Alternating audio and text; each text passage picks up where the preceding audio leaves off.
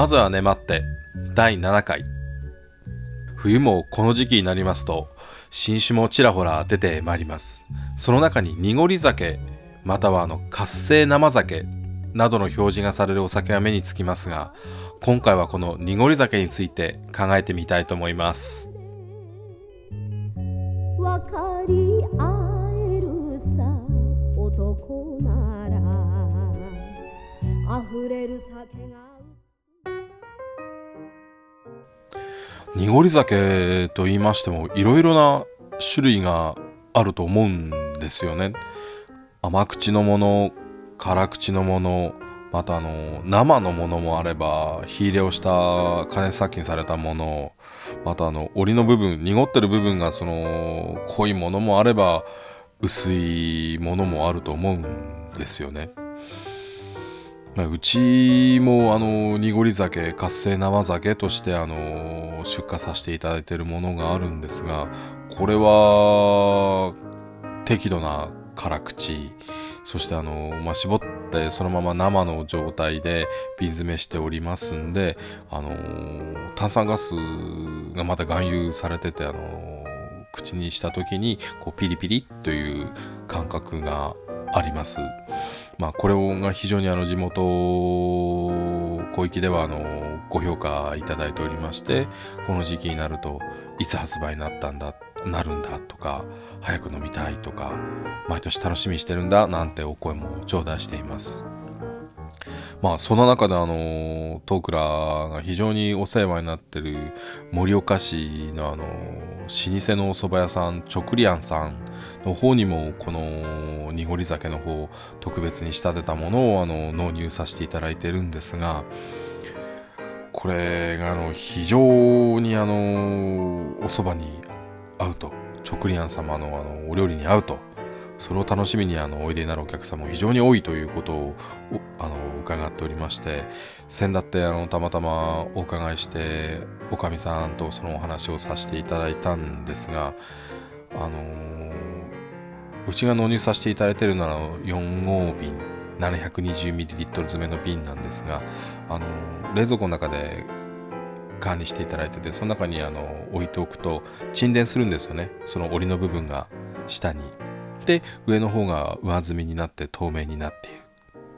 でそれをあの混ぜないようにあの優しくそーっとお客様のところまでお持ちするんだそうです。そしてお客様に見てもらう。そうするとあの上積みの透明な、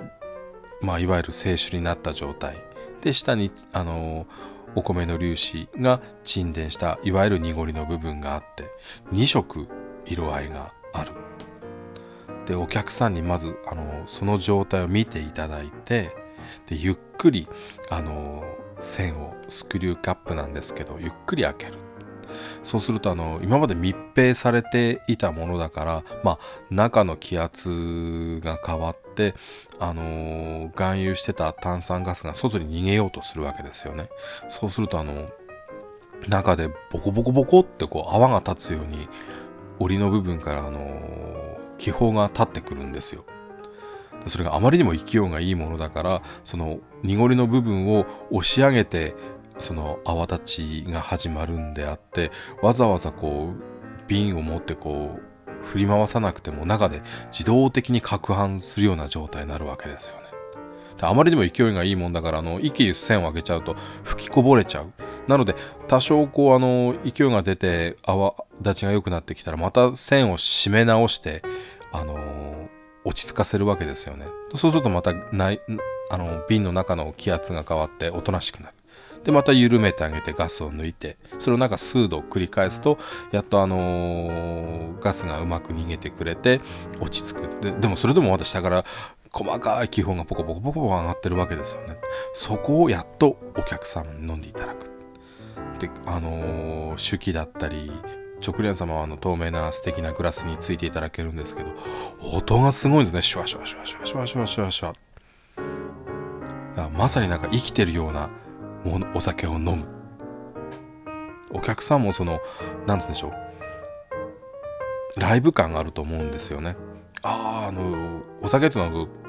おとなしくシーンとした液体と思ってるんだけど逆にそう何かこちらに訴えかけてくれるよくるようなそういうシュワシュワシュワシュワした音の液体を体の中に入れる。そうするとやはりこちらもその体の中で活性する。それがあの非常に面白いんだ。でおかみさんはそう申しておりました。でまたお客さんもそれを非常に喜んでくれて楽しんでくれる。でその辛口の濁り酒を飲んで冬のお料理を頂戴するまことこれがいいと。まあいろいろな楽しみ方があると思うんですけれども僕があのおすすめする濁り酒の楽しみ方一つはあのおかん酒ですね。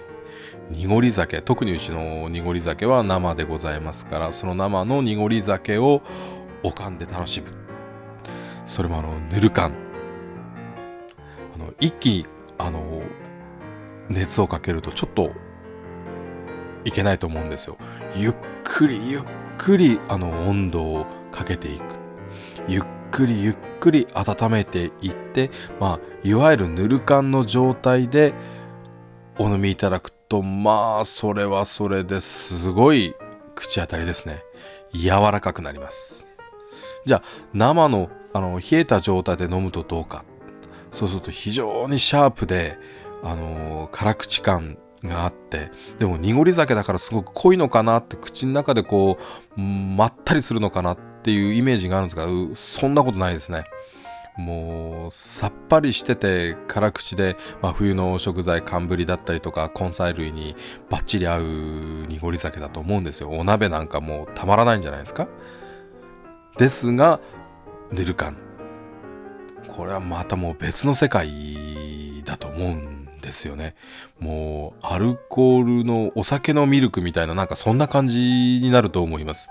あのこの時期美味しい食材っていろいろやっぱりあると思うんですが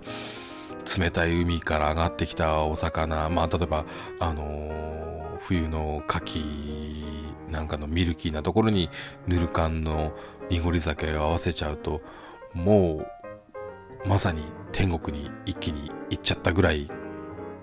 いいものでございますしまたあのー、お漬物秋に採れたお大根だったり白菜だったりそういったお漬物がちょうど今漬け上がる頃だと思うんですけどそれをバリバリボリとねかじりながら飲む濁り酒ぬるかん濁り酒これもたまりません。そしてあのー、今回一番おすすめする楽しみ方それあのいちごです。ストロベリーです。まあ、これあのね今の時期で回ってる美味しいいちご甘酸っぱいいちごこれあの一口ガブリとしていただいてぬる缶のうちの濁り酒を飲んでみてください。びっくりします。えー、あのこの楽しみ方をあのまあお試しくださいというような形でいろいろ今までここ数日皆さんにご紹介してるんですよ。あの友達とかお知り合いとか。みんな最初びっくりしてまた蔵元冗談言って面白いんだからみたいなこと言われるんですけど試した人みんなびっくりしてすぐ連絡くれます。もしかしたらあのいや僕にはこれ合わないよ。私にはちょっと苦手っていう方もいらっしゃるとは思うんですけれども。ですが大概あのー、濁り酒をぬる缶で飲んだことがない。飲んでびっくり。ましてやそれにあのいちごをかじって飲んでみたらもう何とも言えないっていうお声多々頂戴しておりますからぜひ皆さんもお試しください。シャンパンを飲む時にあのいちごを合わせるっていう手法はよくあのねいろんな場面いろんな場所でご紹介されていますがこれからは日本酒の辛口の濁り酒にいちごです。ではなぜいちごが濁り酒に合うのか。その逆で濁り酒はいちごに合うのか。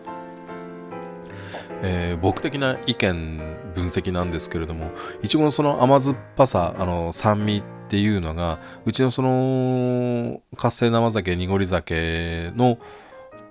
酸味っていうのを補うと思うんですよね。相乗効果。非常にその果物をかじるとそのお酒のあの香りが良くなってお酒がそのいちごの甘み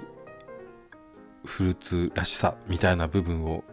あの引き立てる。その相乗効果であの美味しく感じるではないかと思います。どうぞお試しください。